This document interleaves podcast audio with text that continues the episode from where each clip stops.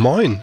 Herzlich willkommen zu einer neuen Folge des Kapitalmarktausblicks der Hamburger Sparkasse im Podcast-Format. Mein Name ist Jan Schlumberger und wir melden uns zurück und wir melden uns zurück mit einem Hurra, nämlich mit unserem Chef-Investmentstrategen Bernd Schimmer, der mir gegenüber sitzt. Moin, Herr Schimmer. Ja, ob das Hurra gerechtfertigt ist, das wird sich ja gleich noch zeigen. Aber ich freue mich auch auf die Folge. Dankeschön. Wir haben ja ein bisschen Zeit verstreichen lassen nach unserem Kapitalmarktausblick 2024, wo wir uns die großen Themen für das Jahr 2024 an den Börsen, an den Kapitalmärkten angeschaut haben. Wollen wir heute die Zeit einmal nutzen und ein bisschen draufschauen, wie sich die Börsen entwickelt haben, wie sich auch das Thema Zinsen entwickelt hat, welche Themen schon funktionieren, welche Themen aufgehen, wo es vielleicht noch ein bisschen Nachbesserungsbedarf gibt. Von daher, ich freue mich sehr, dass Sie da sind sind. Und lassen Sie uns doch gleich einmal gemeinsam draufschauen. Die Börsen sind ja sehr euphorisch aus dem Jahr 2023 herausgelaufen. Ich glaube, alle großen Indizes, gucken wir nochmal mit verhaltener Hand auf die asiatischen, aber sonst die großen westlichen Indizes alle sehr weit im positiven Bereich und sie haben es geschafft, jetzt in diesem ersten Monat des Jahres diesen Part auch weiter auszubauen. Das heißt, auch hier sehen wir eine sehr erfreuliche Entwicklung an den, an den westlichen Börsen. Mögen Sie das vielleicht für uns einmal ein bisschen einordnen? Was ist da passiert? Wie kann das auch weitergehen? Ja, da kann ich eigentlich schon gar nicht mehr so fürchterlich viel zu beitragen. Das ist ja in der Tat so. Wir sind ja wirklich sehr, sehr positiv aus dem Jahr 2023 rausgegangen. Und es wäre jetzt nicht unbedingt verwunderlich, wenn der Markt auch mal ein bisschen Luft holen würde. Also wenn wir auch mal ein bisschen ins Minus rutschen, gerade was die Aktienmärkte anbelangt. Das ist so nicht passiert. Man kann das eigentlich mit einigen wenigen Worten zusammenfassen. Wir haben die Fahrt fortgesetzt, mit der wir in 2023 aufgehört haben. Was sicherlich so ein entscheidender Punkt war, ist einmal mehr die amerikanische Berichtssaison. Die Europäer sind noch mittendrin. In Amerika haben wir es mehr oder weniger bewältigt und da muss man sagen, dass diese sogenannten fantastischen Sieben Zwei machen nicht mehr so richtig mit, muss man dazu sagen. Aber es sind dann immer noch fünf, dass die wirklich liefern. Und einmal mehr ist es so, die wirklich gute Wertentwicklung, insbesondere im Bereich der Technologiewerte, spiegelt sich dann ja in der amerikanischen Nasdaq. Was dann ja auch wiederum aufgrund der, der hohen Marktkapitalisierung dieser Werte sich überträgt auf den breiten amerikanischen Markt, das ist der S&P 500. Das trägt das trägt und das läuft weiter. Da gibt es derzeit wirklich keinen Abbruch. Die Gewinne waren differenziert von Gesellschaft zu Gesellschaft, aber getragen wird das Ganze von denen. Mhm. Was mich immer so ein bisschen wundert, da kommen wir ja vielleicht auch gleich noch zu, dass die europäischen Börsen tatsächlich mithalten konnten. Das ja. gilt ähm, für unseren Heimatmarkt. Im DAX sind wir auch, finde ich, ganz ordentlich im Plus. Aber auch Europa als solches, gemessen jetzt am Eurostox 50, steht dem nicht unbedingt nach. Mhm. So, wenn man jetzt guckt, das funktioniert alles, das ist erstmal schon mal sehr, sehr positiv. Und wir wissen ja auch, ein positiver Start, das ist im normalen Wettkampf, im sportlichen Wettkampf so, das ist psychologisch ganz, ganz wichtig, dass man aus den Startlöchern gut rauskommt. Das hat geklappt. Vielleicht noch zwei Randbemerkungen. Das gehört sicherlich nicht zu unseren Hauptanlagefeldern. Das ist einmal China. China, auch da setzt sich das fort, was wir in 2023 erleben durften. Die Chinesen schaffen derzeit weder ökonomisch, also was äh, das fundamentale Umfeld in China anbelangt, aber eben halt auch am Kapitalmarkt nicht das, was wir von früher kennen, also nicht den Durchbruch. China hängt wieder hinterher und so ein bisschen als Geheimtipp gehandelt und für uns, mit uns ja auch auf das Schild des Kapitalmarktausblicks 2024 gehoben. Japan ist ganz weit vorne. Also Japan gehört derzeit klar zu den Favoriten holt vielleicht das nach, was sie in den letzten 20 Jahren nicht wirklich geliefert haben. Lassen Sie uns noch einmal von den, von den Anlageregionen auch auf die Anlagestile gucken, also quasi einmal die Übersetzung. Das würde, da würde mich einmal Ihre Einschätzung interessieren. Sie haben es ja richtig gesagt, die glorreichen sieben, aber die großen sieben, die Ammerfunds, zumindest äh, fünf davon liefern noch extrem gut, sorgen dafür, dass unter anderem der Nasdaq sich sehr, sehr stark in der Wertentwicklung zeigt.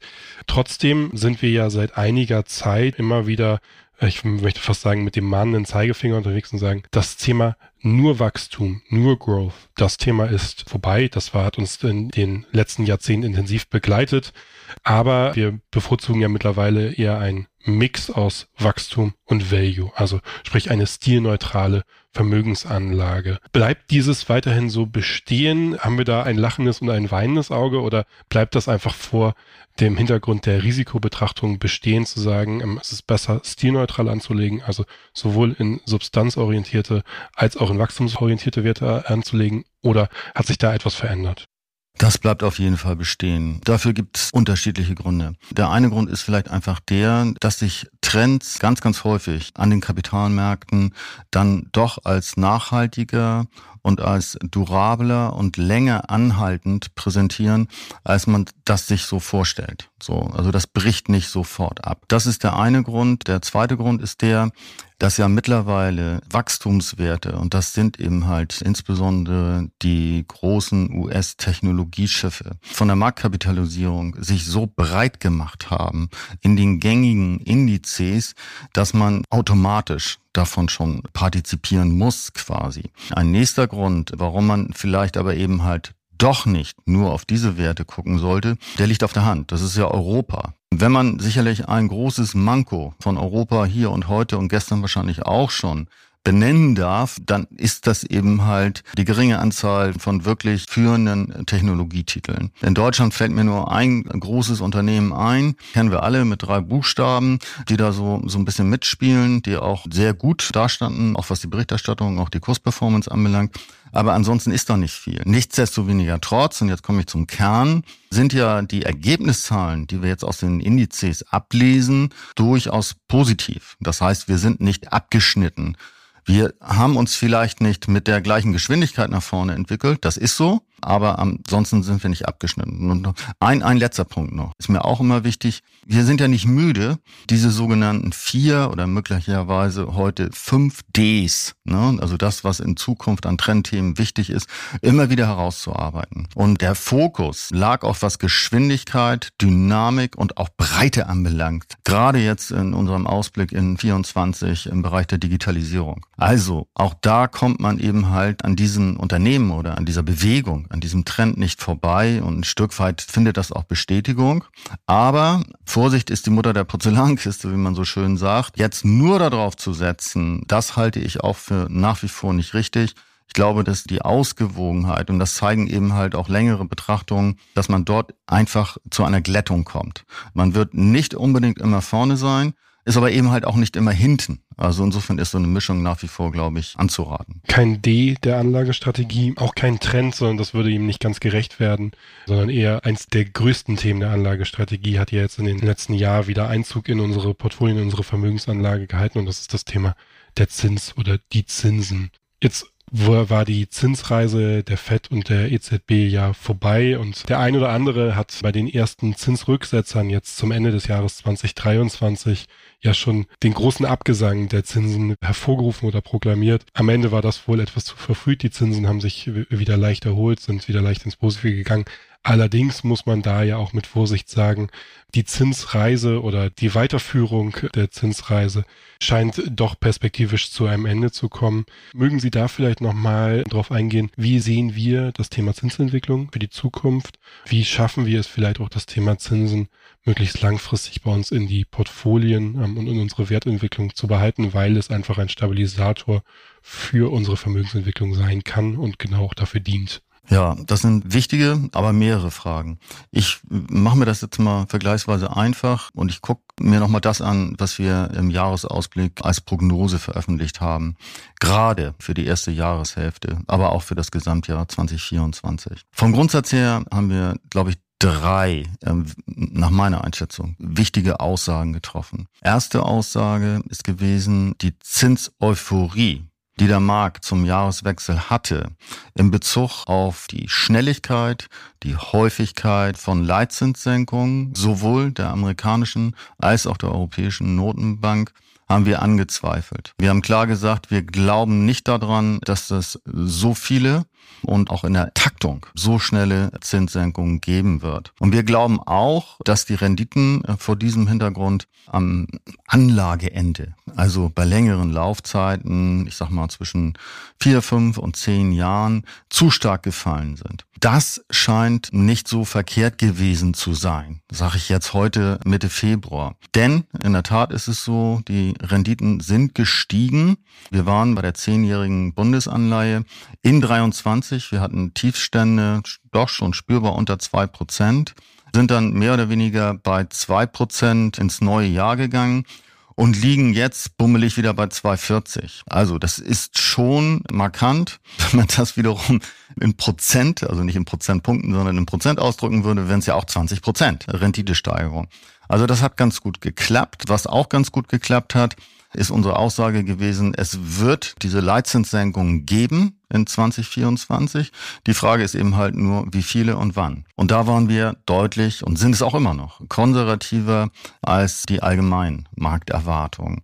Was man hier und heute sagen kann, gerade mit der Veröffentlichung der, der letzten Inflationszahlen, auch den USA, sozusagen druckfrisch in dieser Woche gekommen, das wird wohl auch noch ein bisschen andauern. Wir führen uns darin bestätigt. Wir glauben immer noch an Leitzinssenkungen, glauben auch immer noch daran, dass das in den USA, so wie die amerikanische Notenbank das ja selber auch taxiert hat, wohl drei bis vier Stück werden werden.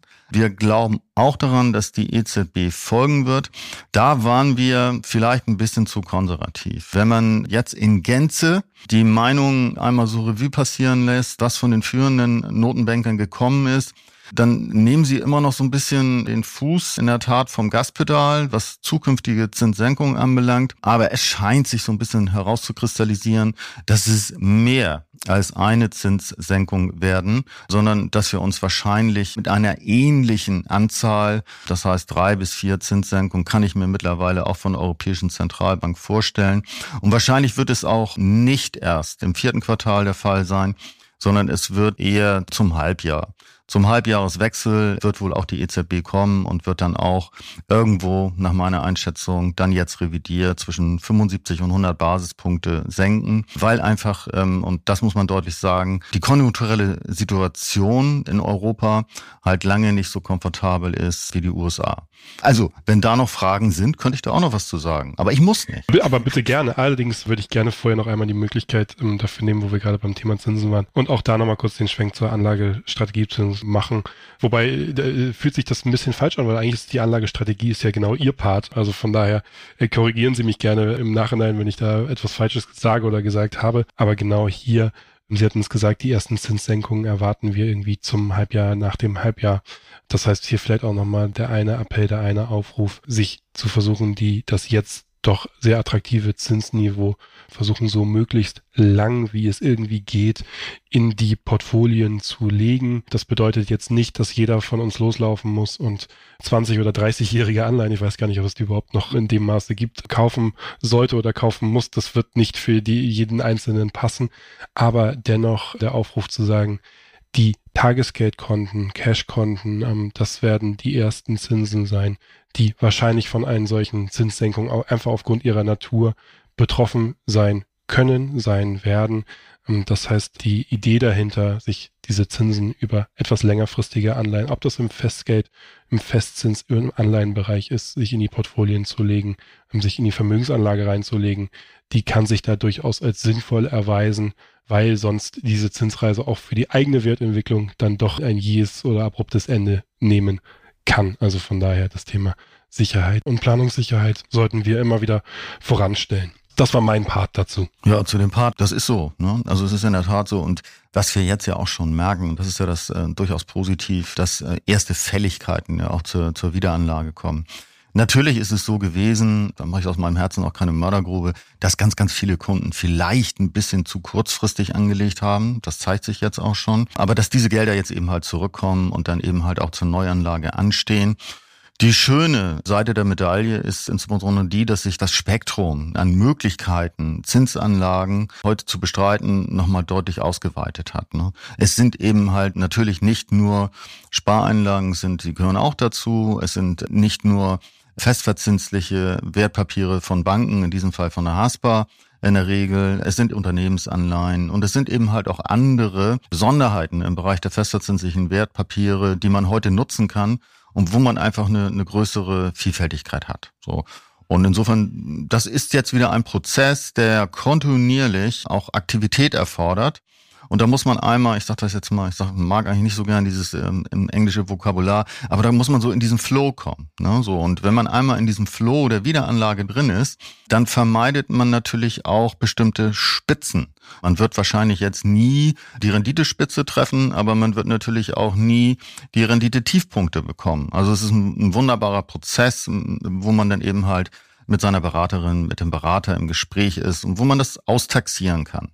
Also, mhm. ähm, das ist positiv. Ja, ich wollte gerade sagen, also der Flow ich greife das Englisch immer auf. Ich glaube, das ist genau das Wichtige. Das ist einfach wieder, es ist einfach ein Paradigmenwechsel, den wir über die letzten 10, 20 Jahre nicht mehr hatten und dementsprechend jetzt da wieder in das Doing reinkommen sollten. Dieses Thema Fälligkeiten, Sie haben es angesprochen.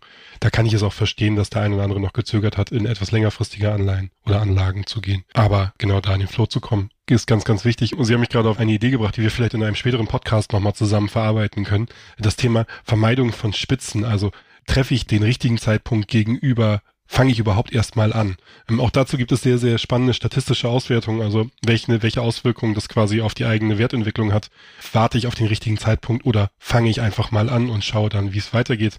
Ganz, ganz interessant. Vielleicht können wir da nochmal einen neuen Podcast drauf verwenden und darüber reden. Ich glaube, das, das könnte eine sehr, sehr interessante Folge werden. Also von daher, da freuen wir uns drauf. Aber das soll gar nicht unser jetziges Thema sein. Es wäre auch ein bisschen unvorbereitet, sondern wir wollen nochmal auf das Thema konjunkturelle Entwicklung schauen, nämlich die ganz, ganz maßgeblich für uns in der Jetztbetrachtung, aber auch für die Zukunft. Also von daher, was haben wir denn da zu erwarten, Herr Schimmer? Ja, genau. Also ich, ich habe die Frage mir fast selber gestellt. Aber gut, mir macht das ja Spaß, Konjunktur, Volkswirtschaft und insofern freue ich mich drauf, dass ich da jetzt ein bisschen was zu sagen darf. VWL ist ja immer die Basis unserer Überlegungen. Kommen viele andere Dinge dazu, Bewertungen und, und, und, und, und aber VWL ist die Basis. Wenn man die ersten sechs, sieben Wochen im Jahr 2024 einmal bewertet, kann man, glaube ich, wirklich zwei Aussagen treffen. Europa, insbesondere Deutschland, schwierig. Tendenziell eher schlechter. Das heißt, ähm, ähm, unsere Wachstumserwartung für 2024 für Europa lag bei positiven 0,5 Prozent. Wobei wir auch das schon so beschrieben hatten, das ist also eher die obere Kante. Derzeit muss man ehrlicherseits sagen, justieren sich die Schätzungen eigentlich eher auf die vielleicht immer noch schwarze, aber es ist halt eher die Null. Also das wird äh, mit einer höheren Wahrscheinlichkeit einfach aufgrund der Ausgangsbasis, die so wichtig ist im ersten Quartal, das ist wieder dieses Thema mit den Startblöcken, Kommst du da nicht raus, ähm, ist das statistisch sehr, sehr, sehr schwierig, dann wieder diese Fahrt aufzunehmen. Du hast da eigentlich immer ein Handicap und äh, derzeit sieht es so aus, dass das erste Quartal nicht toll sein wird, weil eigentlich alle wichtigen Indikatoren, angefangen vom IFO und auch den konsumtiven Indikatoren, gerade in Deutschland, eher äh, rückwärts gerichtet sind, enttäuschend waren. Also noch weniger Wachstum bis hin zu gar kein Wachstum in Deutschland. Das überträgt sich, Deutschland das wichtigste Land in Europa, logischerweise ein Stück weit auch auf die Eurozone. Und da die anderen Länder ja nun nicht unbedingt vor Dynamik überquellen, ist da auch nicht besonders viel zu erwarten. Also wenn man das denn so sagen will, das wird kein Katastrophenjahr für Europa, aber es ist ähm, einmal mehr ein verlorenes Jahr.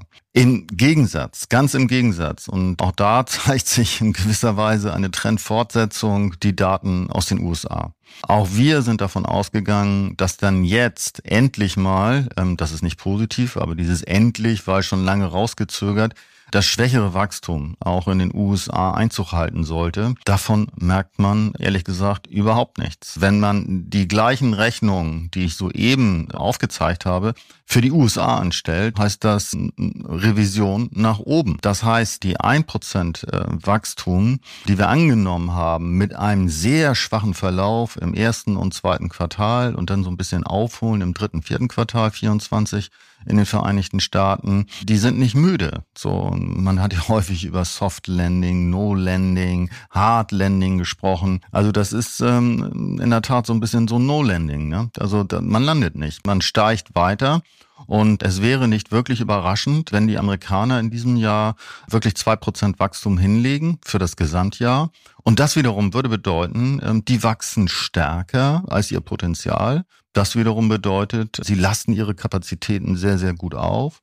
Das wiederum bedeutet aber auch, und jetzt schließt sich so ein bisschen der Kreis, dass die Notenbank sich eigentlich wirklich Zeit lassen kann, was das Thema Zinssenkung anbelangt. Denn wenn es der Wirtschaft gut geht, wenn der Arbeitsmarkt sehr kräftig ist und in Teilen sogar verspannt ist, dann besteht natürlich durchaus die Gefahr von Inflation und von neu aufkeimender Inflation. Das heißt, wir haben eigentlich damit, ähm, was die Strategie anbelangt, zwei Themen. Wir haben eine Bestärkung dessen, was ich ähm, anfänglich gesagt habe, vielleicht erst spätere Leitzinssenkungen. Wir haben aber auch das Thema bessere Konjunktur. Und wir haben ja eben schon mal so ein bisschen gestriffen Investmentstile, Wachstum auf der einen Seite, Wachstumswerte auf der Aktienseite und Substanzwerte und auch die Breite des Marktes. Habe ich jetzt aber eine wirklich gut funktionierende Konjunktur und das sieht eben halt nach den ersten sechs Wochen tatsächlich so aus, kann ich daraus auch wiederum Schlussfolgern, dass das in der Breite der Konjunktur und damit auch in der Breite des Kapitalmarktes eigentlich besser laufen müsste als bislang erwartet. Heißt dann aber auch für den Anleger, dass ich möglicherweise nicht mehr ganz so spitz die wenigen wirklich guten Wachstumswerte brauche, sondern dass ich auch durchaus ein bisschen stärker in die Breite gehen kann. Ob das dann so kommt, muss man noch mal sehen. Aber, und deswegen machen wir ja hier den Podcast, in der Zusammenfassung spricht das eher ein bisschen weniger für Wachstumswerte, für strukturelles Wachstum, sondern spricht tendenziell auch eher für diese sogenannten Value- oder Substanzwerte und würde, wenn sich das alles wirklich so bestätigt, auch dafür sprechen, dass man vielleicht auch eher kleinere Werte mal in Erwägung zieht. Also durchaus Veränderungen, die wir jetzt schon konstatieren müssen. Die Grundrichtung ist alles stimmig, muss man sich keine Sorgen machen. Aber ich glaube, es ist immer wichtig, hier auch nochmal die aktuellen Daten und die Details hier nochmal zur Sprache zu bringen. Ja, vielen, vielen Dank. Sehr schön. Dem habe ich tatsächlich jetzt auch keine wir übersetzen das mal in die Anlagestrategie, äh, Anmerkungen hinzuzufügen. Ähm, das haben Sie gerade schon sehr, sehr richtig und äh, wesentlich besser als ich gemacht. Also von daher auch vielen Dank dafür, für den Exkurs. Wir haben glaube ich, in der kurzen Zeit viele Themen und viele wichtige Themen gestriffen. Wir haben einmal uns den Kapitalmarktausblick oder unseren Kapitalmarktausblick nochmal vor die Brust genommen, haben das Thema Zinsen und das Thema Konjunktur uns nochmal angeguckt. Also von daher, ich glaube, ein gutes Paket, ähm, das ich jetzt gerne einfach nur noch einmal abrunden möchte, und zwar mit der Aussage, wir werden ab jetzt wieder in unserem planungsmäßigen Turnus, also sprich jeden zweiten Donnerstag im Monat, werden wir mit diesen Kapitalmarkt-Podcasts Sie als unsere Zuhörer und Zuhörerinnen beglücken und ein bisschen an die Hand nehmen, quasi an den Kapitalmärkten. Wir behalten uns natürlich vor, wenn es die Situation erfordert oder ähm, Ereignisse einen Podcast rechtfertigen, dass wir hier auch zwischendurch immer noch gerne etwas Spontanes mit dazu schieben. Also von daher, ich freue mich sehr drauf. Ich freue mich darauf, wieder in diesem Turnus mit Ihnen zusammenzuarbeiten, Herr Schimmer, und wünsche erstmal einen schönen Start in das Wochenende und kann natürlich nur noch sagen, wenn Sie Fragen oder Anmerkungen haben, dann schauen Sie gerne bei uns über unsere E-Mail-Adresse vorbei, nämlich an podcast.haspa.de oder schauen Sie auf unserer Website www.haspa-kapitalmarkt.de vorbei. Dort finden Sie alles an Nachrichten, Research-Berichten, Analyseberichten, konjunkturellen Auswertungen, was wir so zu bieten haben, auch alles zum Thema Zinsen. Und jetzt kann ich noch einmal an Sie übergeben, Herr Schimmer. Ich habe gerade den Ablauf unserer Abmoderation eigentlich so ein bisschen geändert, das war aber unbewusst. Und kann nochmal für Sie als, äh, mit dem letzten Wort quasi übergeben. Ach, das brauche ich, glaube ich, heute gar nicht. Also ich schließe mich dem einfach vollständig an und würde mich freuen, wenn so ein bisschen Aufschlauung dabei war und wenn es vielleicht nochmal die besondere Schärfe an Orientierung gegeben hat. Vielen Dank für die Zeit. Ja, vielen, vielen Dank. Tschüss.